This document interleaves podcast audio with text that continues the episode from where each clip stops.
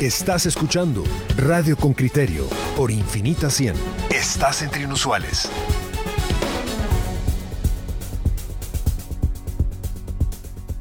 Jueves último del mes de noviembre y nosotros aquí hablando. Por cierto, ayer el aeropuerto paró cuatro horas para arreglar un bache. Un bache en la pista. Hablando de aeropuertos, de privatización y de eficiencia. Eh, ¿Saben otro tema? Pues no le voy a decir de qué va Así les, ustedes prestan atención y a ver si lo deducen. Y luego lo van a deducir porque don Henry no lo deja nítido. Además, es una buena nota. Yo la leí anoche, me pareció una buena nota, muy completa en relación al tema que le queremos poner sobre la mesa, que además es delicado y es oportuno. Escuchen lo que Henry Bean nos dice. El informe de Henry Bean, reportero con criterio. En las últimas semanas y desde diversos frentes, el Instituto Guatemalteco de Seguridad Social ha debido enfrentar una serie de batallas políticas que buscan una ofensiva contra el actual sistema de compra de medicamentos. Carlos Contreras, presidente de la Junta Directiva del IX, cree que se trata de una disputa por el negocio millonario de medicamentos para la atención de pacientes con insuficiencia renal, que actualmente representa contratos por 400 millones de quetzales. A la fecha, el mecanismo de compra de medicinas por el Seguro Social se realiza a través de convenios con la Oficina de Naciones Unidas de Servicios para Proyectos, UNOPS, lo que ha permitido al Seguro Social ahorrar 1.7 millardos de quetzales en las últimas compras. Pero las acciones por retornar al modelo antiguo son evidentes, señala Contreras. Eh, hay un enorme esfuerzo por desprestigiar la compra y decir que es de mala calidad. Nosotros hemos dicho públicamente que nosotros no tenemos ningún compromiso con ningún proveedor ni con ningún medicamento. Frente a las acciones que buscan revertir el modelo de compra de medicinas, el directivo del Seguro Social señala que ha intentado obtener audiencias con el presidente electo, Alejandro Yamatei, para comunicar la evolución y beneficios que ha tenido la institución bajo este mecanismo. Sin embargo, no ha logrado ninguna respuesta. En las últimas semanas, un ejército de 60 auditores de la Contraloría General de Cuentas han iniciado, sin mayores explicaciones, un proceso de auditoría externa en el IX. Coincidentemente, hay sospechas de que una mujer cercana a Yamatei pueda tener incidencia en esas acciones. Se trata de Leila Susana Lemus Arriaga, una doctora en Derecho graduada de la Universidad de San Carlos de Guatemala, quien será la figura más importante en el asesoramiento legal al lado del mandatario electo y a quien Yamatei ha designado como la secretaria general de su gobierno. Lemus Arriaga es una abogada de alta influencia en la Contraloría General de Cuentas, que durante cuatro años fue directora de Asuntos Jurídicos. Antes de llegar a la institución, fungió como directora administrativa financiera de Fonapaz, cuando Jairo Flores, actual diputado de la Unidad Nacional de la Esperanza, dirigía ese fondo. En aquella época, la excontralora Nora Segura era la encargada de recursos humanos y auditora interna en Fonapaz. Durante la gestión de Segura en la Contraloría General de Cuentas, Lemus Arriaga llegó al ente contralor y por ella pasaban todos los proyectos de denuncia e informes de cargos y requerimientos de reintegro de recursos financieros públicos. Y ella opinaba sobre la procedencia o improcedencia, dijo un ex trabajador de la Contraloría que declinó de ser mencionado en esta nota. El presidente del IX ve que los tiempos de la llegada de Lemus Arriaga con el gobierno electo coinciden y que su influencia en el ente contralor puede ser parte de las sorpresivas auditorías extraordinarias en el Seguro Social. Pues en efecto, hay coincidencias en el tiempo y nosotros que sabemos lo complejo que es eh, la seguridad social. Pero, ¿cuál sería el interés de Lemus Arriaga sobre el IX? La abogada, designada secretaria general, a la vez de que se sienta al lado del presidente elect, tiene vínculos con una empresa internacional de medicamentos llamada Nipro Medical Guatemala, que paradójicamente ofrece tratamiento integral de las afecciones relacionadas con enfermedad renal, según la descripción de su página de internet. Así lo comprobó con criterio, con una llamada telefónica a la corporación en la que la recepcionista respondió que actualmente la abogada asesora a la compañía. Le preguntaba si la licenciada Leila Lemus aún labora para Nipro Guatemala. Le comenté que sí, pero yo soy agente externo, entonces no está aquí en la oficina. para Nipro es asesora, entonces... Eh, Eventualmente llega nada más. Es muy de vez en cuando.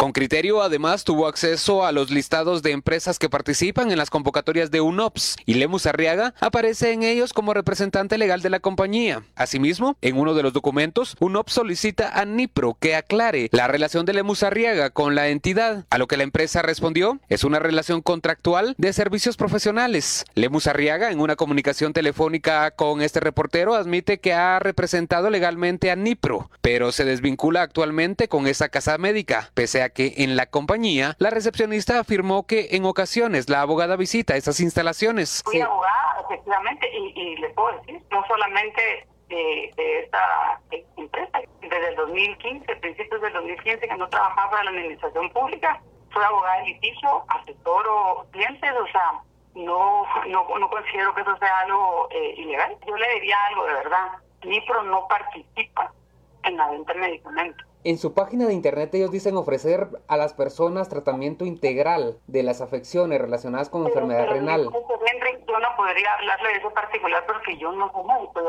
no está... Eh, eh. Ahora, ¿y por qué, digamos, entonces usted es la designada de las eh, reuniones eh, con UNOPS? Yo tuve, de hecho, participé en creo que dos, porque en su momento efectivamente yo asesoré a, a, esa compañía. Sobre la influencia suya en la Contraloría General de Cuentas para ejecutar acciones en el Seguro Social, la abogada sonrió con ironía y dijo... ¿Qué le puedo decir? Yo creo que son planteamientos totalmente Lemus Arriaga es la directora del bufete jurídico Estrategias Legales, cuyo enfoque va dirigido a asesoría en contrataciones públicas y manejo de legislación del sector público en general, con enfoque principal en diseño de estrategias en gobiernos corporativos privados, entre otros servicios. Lemus Arriaga es una experimentada abogada con amplio recorrido profesional en distintas instituciones públicas. Fue directora de fideicomisos del Ministerio de Finanzas durante tres meses de 2010, directora legal de gerencia del IX entre 2008 y 2010 2010, agente fiscal del Ministerio Público por 11 años, entre 1993 y 2004, en investigación criminal y litigio. Además, subdirectora del Programa de Protección de Testigos del MP. En 2009, a requerimiento de la extinta Comisión Internacional contra la Impunidad en Guatemala, CICIG, se le acusó de incumplimiento de deberes cuando laboraba para dicha unidad del Ministerio Público, caso que fue sobreseído. Henry Bing, Radio con Criterio. Bueno, ahí, ahí hemos escuchado, creo que la nota de Henry Bean es, es muy importante porque es muy amplia. Al final lo que dibuja es, es, una persona capaz, eh, muy capaz, que, ha trabajado para eh, eh, instituciones privadas cercanas a la salud y que, y que sigue teniendo actualmente, así lo pone en su perfil de LinkedIn, lo, sigue teniendo la dirección de, estrategias legales.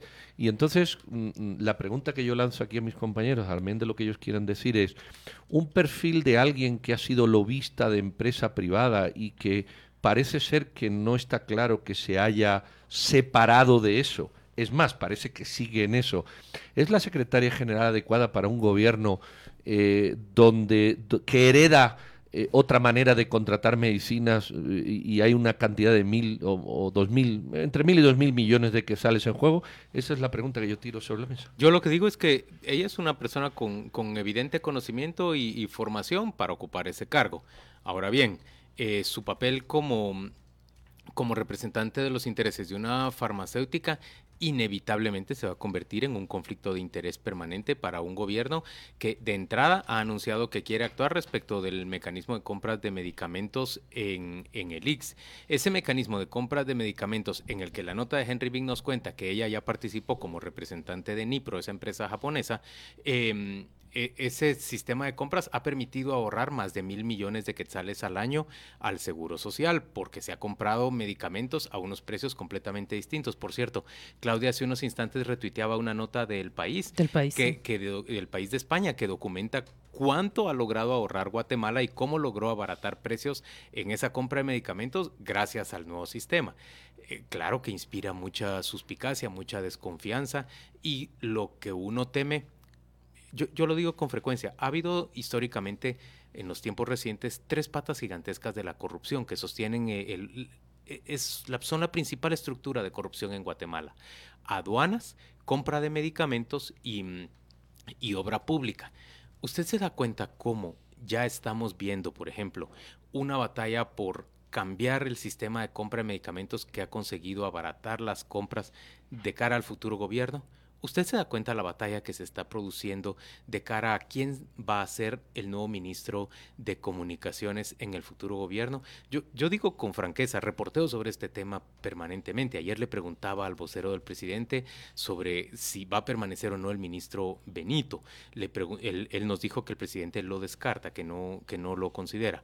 Eh, pero también le preguntaba yo, ¿es cierto que, que, sus nuevos aliados del antiguo líder, el señor Salvador Valdizón, tiene ya un candidato para ministro de, de, Comunicaciones? Ellos anhelaban mucho administrar el Ministerio de Comunicaciones. Entonces, si a eso le sumas vos estos elementos sobre los intereses creados que hay en materia de, de, compra de medicamentos, no, las vísperas no son buenas, inspiran mucha sospecha. Hay, hay una cosa... Yo, sí, discutir esto. Eh, yo quisiera opinar sobre este punto y creo que lo que ocurre con la nota de, de Henry Bean y con las publicaciones que se hacen sobre Leila Lemus es realmente una apertura, una declaración de la carrera de alguien que puede presentar conflicto de intereses a la hora de negociaciones y a la hora de tomar eh, una decisión sobre el modelo de contratación de medicamentos. Me llama la atención que el gobierno electo, cuando se le consulta a Carlos Contreras sobre cuál es la posición del gobierno electo sobre ese nuevo sistema, guarda silencio. Y, y ¿Cómo no vaya a llamar más la atención cuando sabemos que la secretaria general del presidente electo ha formado parte en las juntas, en las reuniones de ese, de ese nuevo modelo de negociación? Entonces, lo que está aquí es una declaración de los intereses que pueden tener las personas, que ojalá los futuros funcionarios lo hicieran con su propia voluntad. Todo funcionario debería tener esa declaración de intereses y esa declaración patrimonial, por un lado pero por el otro lado, me, la, la, nota del país yo la, yo la repliqué porque inicia con un hecho que ha aprobado el reportero. Dice 14.40 costaba cada pastilla, 14.40 de quetzales, costaba cada pastilla del lanzoprazol. Bajo el nuevo medicamento, bajo el nuevo régimen de compras, el, el régimen de, de compras, el, el precio bajó a un quetzal. ¿Se dan cuenta ustedes? Aquí hay un oyente que, que no puedo decir quetzal, quién sí. es, eh, que me dice eh, que Nipro era, es más barato que el sistema que tenemos. Quizás habría que, que hacer esa pregunta. Mm, ¿El sistema actual es el, el, mejor y más barato posible?